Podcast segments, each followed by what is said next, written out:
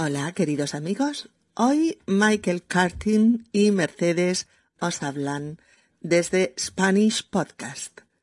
Michael es un gran amigo de Spanish Podcast, vive en Chicago, pero ha viajado a España en tres ocasiones y estaríamos encantados de que nos explicase un poquito sus experiencias en mi país. Hola Michael, estoy muy contenta de que puedas estar de nuevo en Spanish Podcast. Ya estuviste aquí hace un tiempo para grabar el episodio 133. Hazte una mamografía. Lo recordamos todos. Esta vez para contarnos un poquito de tus viajes a España, cómo han sido tus experiencias con la cultura española, con la gastronomía de mi país, con el arte, etc y también para que nos expliques tu experiencia a raíz del contacto directo con la lengua española en España. Bienvenido Michael y gracias por prestarte a charlar con nosotros para que los amigos de Spanish Podcast puedan conocer estas experiencias. Hola Mercedes, yo también estoy muy contento de estar aquí de nuevo y la verdad es que estoy encantado de poder explicar estos viajes a España a todos los oyentes de Spanish Podcast. Sí, pero igualmente agradecemos mucho tu generosidad. Michael, ¿cómo surgió la idea de venir a España? Pues la primera vez que me planteé viajar a España fue entre 2008 y 2009. ¿Por qué? Pues porque llevaba ya cuatro años estudiando español y lógicamente leía frecuentemente sobre España, su historia, su cultura y su gente. Lógico. Cuatro años estudiando español y mucha información sobre el país te despiertan las ganas de viajar a ese país en el que se habla español y del que, del que ya conoces muchas cosas. Exacto. Además, ese año 2009 yo tenía que hacer un determinado número de horas de CME, educación médica continuada, como médico. A raíz de esto, a mi mujer se le ocurrió una idea estupenda. ¿Ah, sí? Me sugirió que buscase un congreso médico en España, que me permitiría matar dos pájaros de un tiro, visitar España y al mismo tiempo cumplir mis horas de educación médica continuada. Una buena idea realmente. Un congreso, me imagino, de tu área médica, ¿no? La radiología. Sí, la radiología y dentro de ella la exploración radiológica del seno de la mujer, la mamografía. Así fue, encontré un congreso sobre mamografías en Barcelona. Evidentemente, al asistir a un congreso, no puedes hacer todo el turismo que te gustaría, pero pude diseñar, no obstante, un viaje en el que pudiera visitar la mayoría de los sitios famosos de la ciudad. Qué buena planificación, ¿no? ¿Cómo lo hiciste? Lo hice gracias a las guías de Internet y algunos de los datos de Spanish Podcast, entre los que se incluyen las fotos comentadas de Barcelona. ¿Y en qué época del año te coincidió que se celebraba el Congreso? En otoño. Bueno, esto ha sido una constante en mis viajes a España. Siempre he venido en otoño. Bueno, es una época excelente para viajar. Mira, te voy a contar una anécdota. Probablemente tanto tú, Mercedes, como nuestros amigos de Spanish Podcast hayáis oído hablar de una película de 1969 titulada Si hoy es martes, esto es Bélgica. Sí, la recuerdo. Se trataba de un viaje turístico por Europa a un ritmo frenético. Eso es, recordáis que en esta película un grupo de estadounidenses viajan por siete países europeos a lo largo de 18 días. Para algunos de ellos es verdaderamente difícil llevar la cuenta de en cuántos países han estado. Por ello, en un determinado momento, uno de ellos exclama, si hoy es martes, entonces debemos estar en Bélgica. sí, aritmética turística, ¿no? Sí, una manera de saber dónde estaban.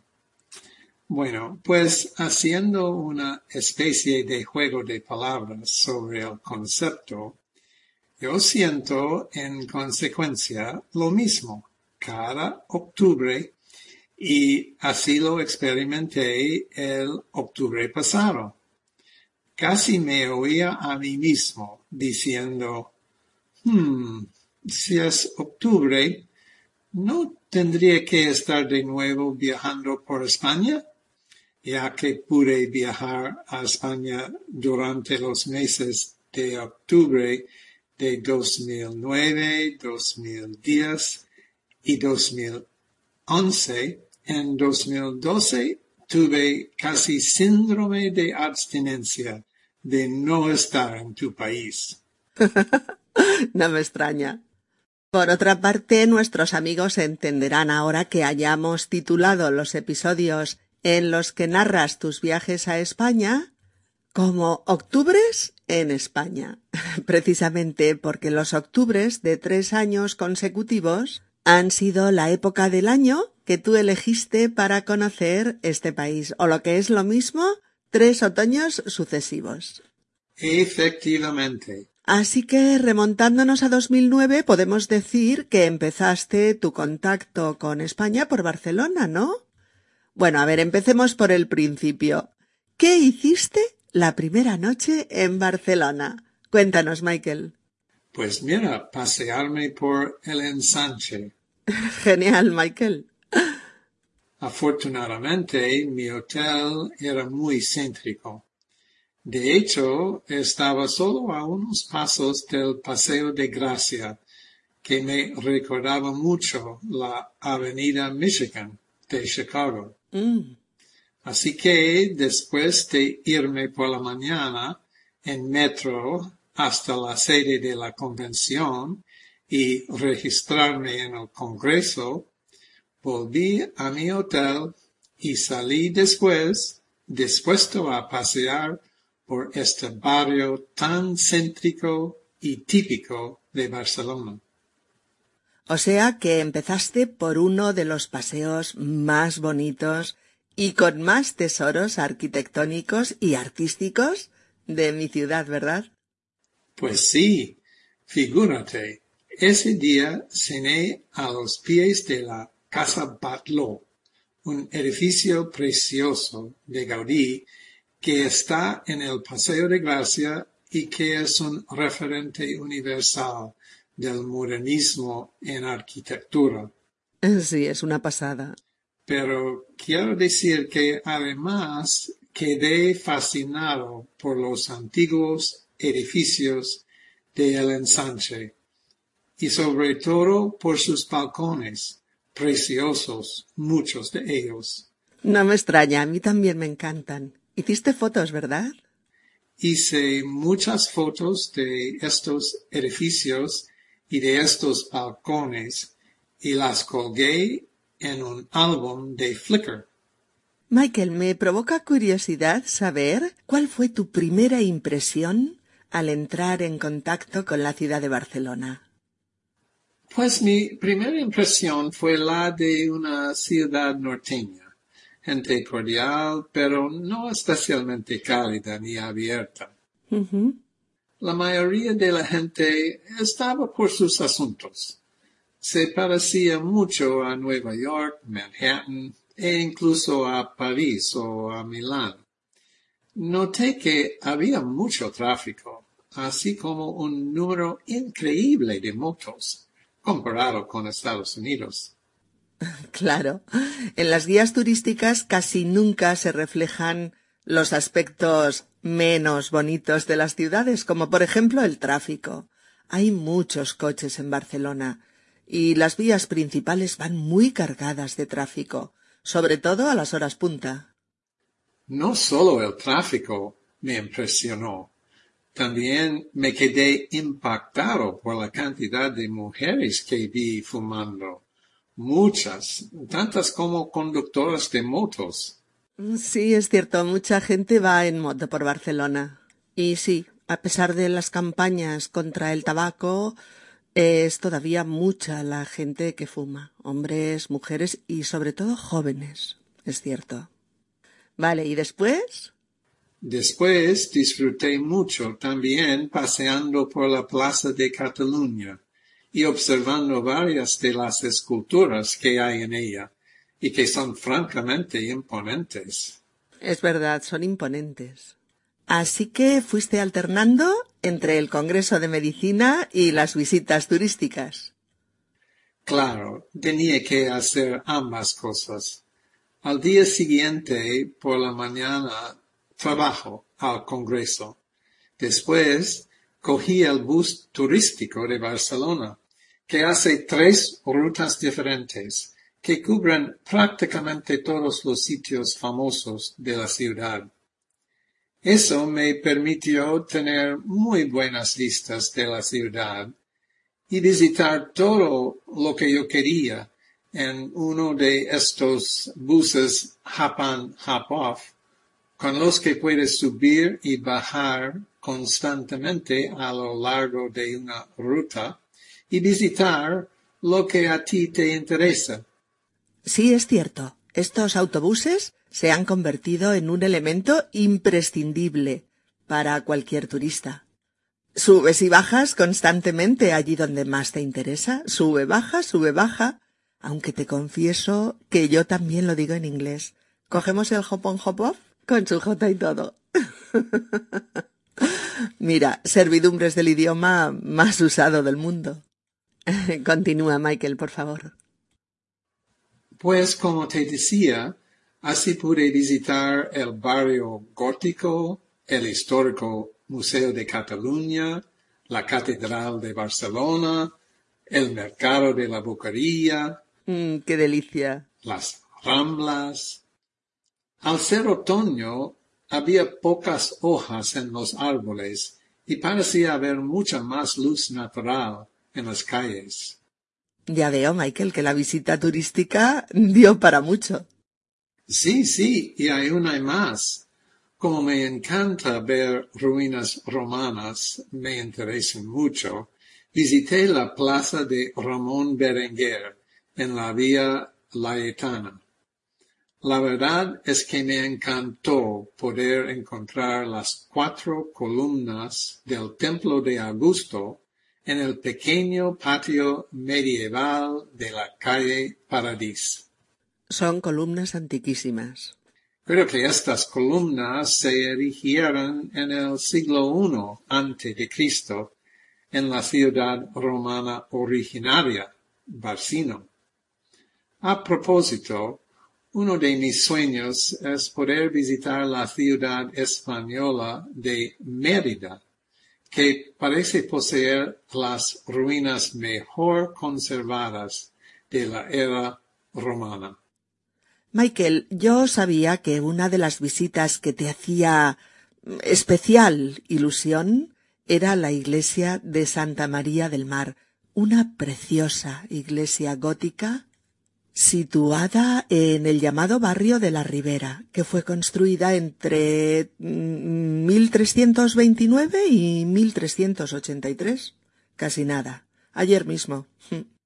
Efectivamente tenía especial interés en visitar la Basílica de Santa María del Mar, por ser una magnífica construcción gótica, pero también porque esta iglesia es uno de los protagonistas de la novela La Catedral del Mar de Ildefonso Falcones, que yo había leído y que despertó en mí mucha curiosidad por los hechos que en esa novela se narran. Michael, déjame decirte que me impresiona de verdad que te hayas leído La Catedral del Mar en español. Es verdad que leí algunas partes de esta novela en español, pero tengo que decir que la mayor parte la oí en el audio en inglés que tengo grabado de esta novela. Bueno, da igual que oyeras una buena parte en inglés, pero tiene mucho mérito que hayas leído un buen porcentaje de la novela en español. A propósito, muchos de los personajes de la novela son estibadores.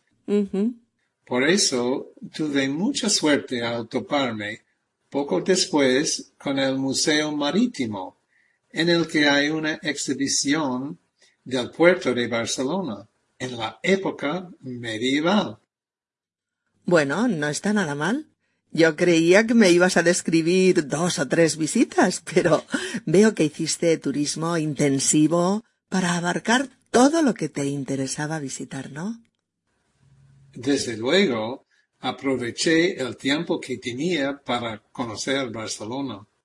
Figúrate que también pude visitar el Museo Nacional de Arte de Cataluña, el MNAC, en el Parque de Montjuic. Allí pude ver una serie de conjuntos de pintura mural, única en el mundo según la información del propio museo. Las pinturas proceden en gran parte de las iglesias románicas de los Pirineos. Ciertamente, Michael, ese es uno de los grandes tesoros de Cataluña, el patrimonio de iglesias románicas que puedes encontrar a lo largo y ancho del territorio catalán. Hay un conjunto de varias de ellas en el Valle de Boí, declaradas Patrimonio de la Humanidad. También las hay bellísimas en el Ampurdán. Y todo ello en medio de parajes naturales realmente espectaculares por su belleza y por la naturaleza que los rodea. Eh, bueno, volviendo a Barcelona, quería preguntarte otra cosita. ¿No te diste un paseíto por Montjuic? Es una montañita preciosa desde la que se puede ver una panorámica sorprendente de Barcelona. Además, en ella están parte de las construcciones que se hicieron para las Olimpiadas de Barcelona de 1992. Sí, sí, visité el parque de Montjuic. De hecho, me monté en una de esas cabinas del teleférico del puerto que te suben a la montaña por el aire.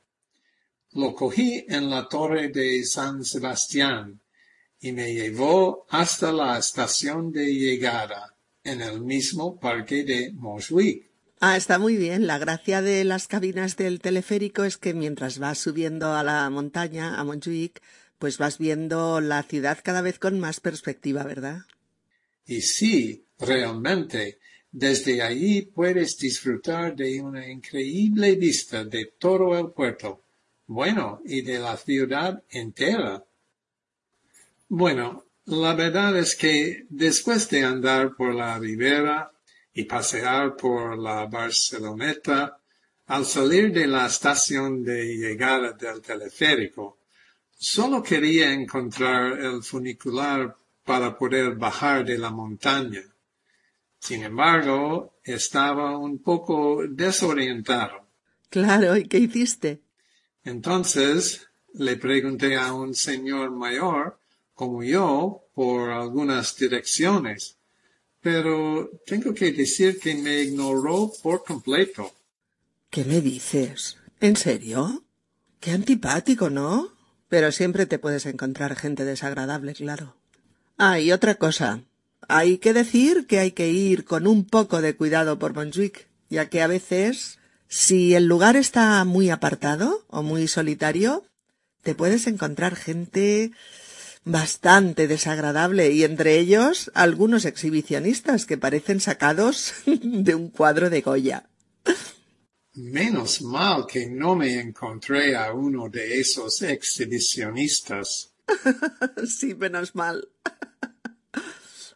No debe ser muy agradable toparte con algo así. no debe serlo, ¿no? Afortunadamente, otra persona me ayudó por fin a encontrar el funicular y entonces pude bajar al otro lado de la montaña hasta la parada del metro del paralelo. Ah, se me olvidaba. Michael, ¿pudiste ver el Parkway? No, no pude ir ni al Parkway ni a la Sagrada Familia. Pude ver la iglesia desde el bus y también me quedé fascinado por la preciosa maqueta de madera tallada de esta iglesia que había en el Museo de Cataluña. Bueno, pero fue un viaje bien aprovechado. Pudiste ver muchas cosas, ¿no? ¿Cómo te despediste de la ciudad? Verás, Mercedes, durante mi última noche en Barcelona fui a cenar con un médico amigo con quien había hecho prácticas en el Johns Hopkins Hospital. Nos encontramos en el centro de convenciones. Él es originario de Cataluña y aprovechando el Congreso había ido a visitar a su familia en Girona. De cualquier forma, sugirió comer en la Casa Calvé, un restaurante de la Chample de Barcelona, donde pudimos degustar una excelente cena en un famoso edificio de Gaudí. Él insistió en que habláramos español y eso me dio una excelente oportunidad para practicar con un compañero de cena indulgente. Veo, Michael, que practicaste intensivamente tu español. Realmente compartir esta cena con tu amigo en el idioma que estás estudiando tiene mucho mérito.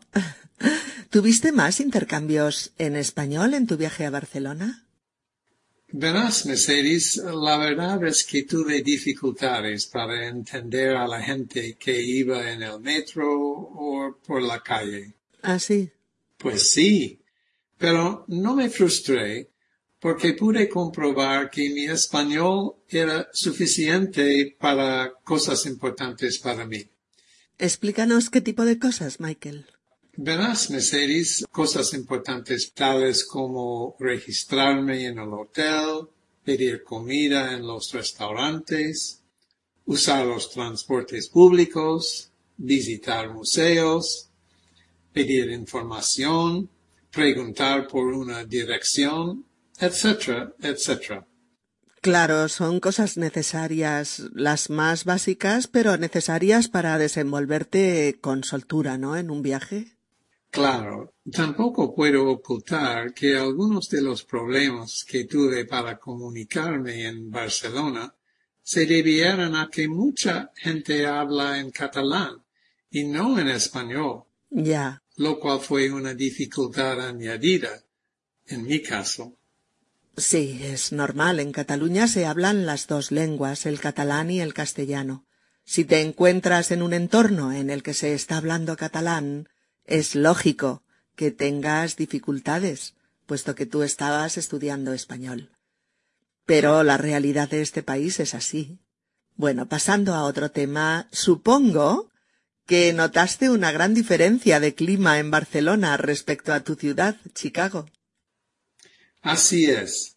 Hizo un tiempo estupendo durante mi viaje. Qué bien, y eso en otoño, ¿eh? No parecía otoño. De hecho, aprendí un nuevo adjetivo para definir este tiempo cálido del otoño mediterráneo. ¿Un nuevo adjetivo? ¿Cuál? Veraniego. Un tiempo veraniego en el que hace una temperatura más propia del verano que del otoño. Cierto, sí, señor. Recordad, amigos, un tiempo veraniego. Bueno, amigos, hasta aquí nuestra conversación hoy con el doctor Michael Cartin, quien nos ha explicado su primer contacto con España en 2009, año en el que viajó a Barcelona y que ha tenido a bien explicarnos. En otros episodios, Michael, abordaremos tu viaje a Madrid y tu viaje a Andalucía y Valencia. Muchas gracias por contarnos tus impresiones viajeras de esta tu primera estancia en una ciudad española hace ahora cuatro años. Un abrazo y hasta pronto. Bien, vamos a comentar ahora algunas de las expresiones que salen en el diálogo con Michael. Empezaremos por cuando Michael dice A raíz de esto, a mi mujer se le ocurrió una idea estupenda. Cuando a alguien se le ocurre algo, se le ocurre algo, es que piensa algo de forma repentina, es decir, te viene una idea inesperada a la cabeza o te viene algo a la mente, pero de forma espontánea, repentinamente. Por eso a la esposa de Michael se le ocurre, de pronto, se le ocurre, de pronto, que puede ser una buena idea matar dos pájaros de un tiro visitando Barcelona y eh, asistiendo a un congreso médico. A ver esta expresión. Matar dos pájaros de un tiro. Matar dos pájaros de un tiro. Matar dos pájaros de un tiro. Visitando Barcelona y asistiendo a un congreso médico. Esta expresión matar dos pájaros de un tiro no tiene nada que ver con hacerles daño, ¿eh? a los pobres pajaritos, y mucho menos matarlos. Lo que quiere decir matar dos pájaros de un tiro es que con una misma acción, sería un solo tiro, ¿eh? con una misma acción podemos obtener dos beneficios o varios, según el caso. En este caso, viajar a Barcelona sirve para lograr los dos objetivos del viaje. Asistir al Congreso Médico sobre mamografías y conocer la ciudad. Entrar en contacto con España. Mm, se usa mucho, mucho en español esta expresión, ¿eh? Como, por ejemplo, en este caso. Os pongo un ejemplito más. Eh, por ejemplo, aprovechemos que vamos a la ciudad para visitar a mis padres e ir al teatro por la noche. Así matamos dos pájaros de un tiro. Se entiende el sentido, ¿verdad? De acuerdo. En otro momento, Michael nos cuenta una anécdota. Una anécdota. A-N-E-C-D-O-T-A. Anécdota. Eh, creo que la mayoría de vosotros sabe lo que es una anécdota. Pero bueno, Recordemos que una anécdota es pues una pequeña explicación sobre algo mm, curioso que ha sucedido o mm, es decir, un relato breve, breve, pequeño, ¿eh? sobre algo pues un tanto sorprendente o divertido o entretenido o poco frecuente, curioso en definitiva, ¿eh? que contamos para entretener. En este caso, la anécdota es que a raíz del título de la película Si hoy es martes, esto es Bélgica, eh, Michael, haciendo un juego de palabras, llega a la conclusión de que si ahora es octubre, yo debería estar viajando por España. Eh, esa es la anécdota, ¿eh? Bien, Michael en otro momento de la conversación nos explica que su hotel era muy céntrico. Esta palabra la usamos mucho para decir mm, que algo está eh, pues en medio de una población, ¿no? Por ejemplo, o que es de fácil acceso, que está bien comunicado, que está cerca mm, de los principales transportes y que está situado Mm, en el núcleo más importante de esa población, por ejemplo. Eso es céntrico. C E N T R I C O. Céntrico. Céntrico. ¿Mm? Su hotel estaba cerca del Paseo de Gracia, cerca de paradas de metro y autobuses varios, mm, a poca distancia de la Plaza de Cataluña, mm, las Ramblas o los famosos edificios de Gaudí del Eixample barcelonés. Por lo tanto, era un hotel muy céntrico. ¿De acuerdo? Bien, otra cosita. A ver, Michael nos explica que había mucho tráfico en Barcelona. El tráfico, tráfico, T-R-A-F-I-C-O, tráfico, el tráfico es el conjunto de los vehículos que circulan habitualmente por un determinado lugar, bueno, por las calles de Barcelona en este caso. Eh, comentamos que sí, que efectivamente hay mucho tráfico en Barcelona, sobre todo a las horas punta. A las horas punta. Así le llamamos a las horas más críticas del día, en las que se nota un aumento considerable del tráfico en la ciudad. Pues por ejemplo, la hora de entrada y salida de los colegios, em, la hora en la que acaban la mayoría de los trabajos, etc. ¿eh? Esos son las horas punta. Fijaos, ¿eh? La primera en plural, horas, y la segunda en singular, punta.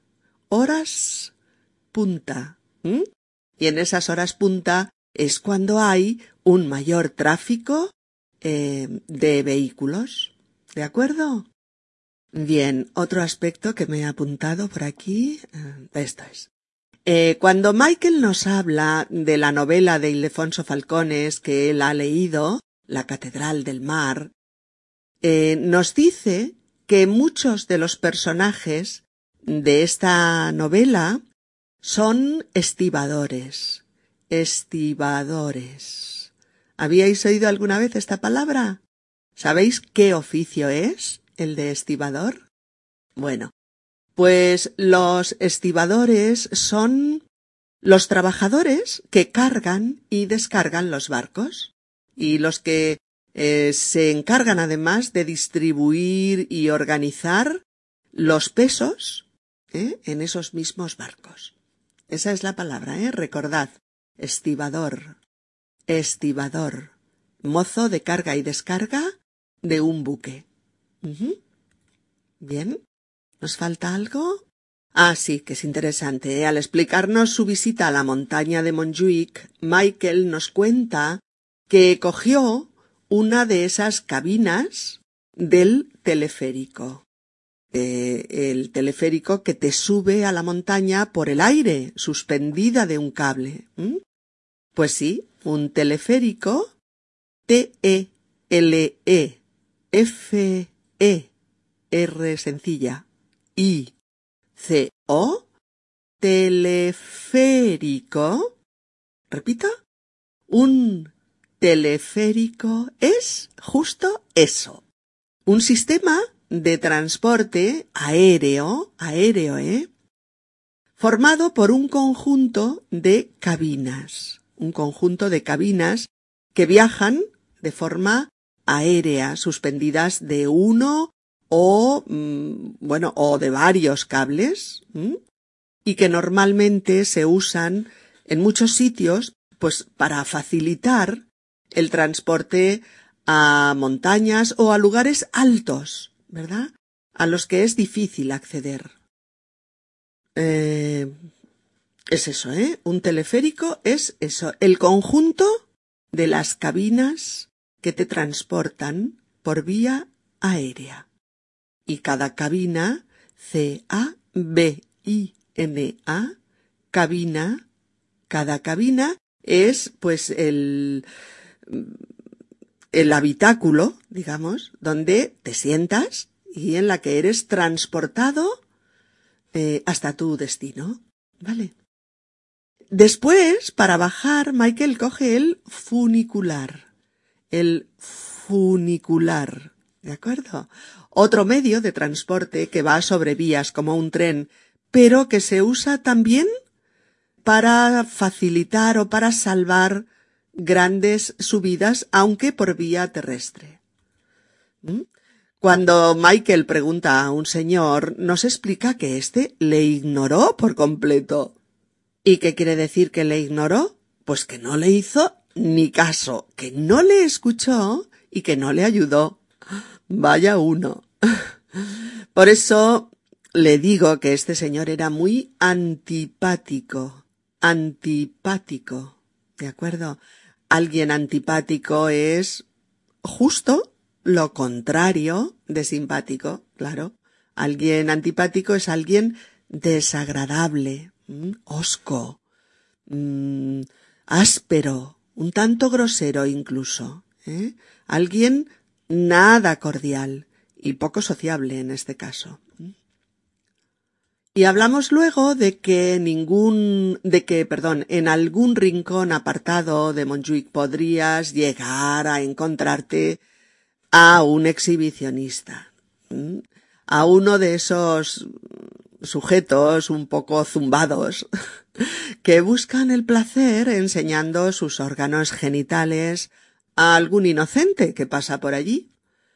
En los manuales de psicología se puede leer que tanto más disfrutan cuanto más asustan a la pobre víctima accidental. Y debe ser cierto, porque un amigo nos explicó que encontró a uno de estos desgraciados una vez y al verle abrir su gabardina para enseñar sus vergüenzas, pues este amigo se echó a reír, no pudo contenerse, ¿no? Y se puso a reír. ¿Y sabéis lo que hizo el exhibicionista en cuestión? Pues salió corriendo, pero, pero corriendo como si se lo llevara el diablo. Ya veis. Paradojas de las mentes mm, mm, complejas. Vamos a llamarles así de momento. Eh, bueno, en un par de momentos del diálogo, Michael nos dice que no le hubiera gustado eh, toparse con uno de estos individuos y en otro momento también que se topó, se topó con un museo que le gustó mucho. ¿Qué significa toparse? Toparse. T-O-P-A-R y S-E como verbo pronominal. Pues toparse con algo o con alguien es encontrar, encontrar algo o a alguien por casualidad por casualidad, sin buscarlo. ¿Vale? A ver, por ejemplo, mm, el otro día iba yo andando por la calle y de pronto me topé con la chica morena que estaba a nuestro lado en el restaurante. Me hubiera parado y la hubiera saludado, mm, pero no me atreví. Bueno, cosas así, ¿eh? Cuando nos habla eh, Michael de la maqueta, maqueta de la Sagrada Familia, M-A-Q-U-E, la maqueta eh, que la vio en el museo se refiere a una reproducción en pequeño. Eso es una maqueta, ¿eh? Una reproducción en pequeño de algo muy grande. Y también os quería comentar lo que significa que algo tiene mérito. Mérito. M-E-R-I-T-O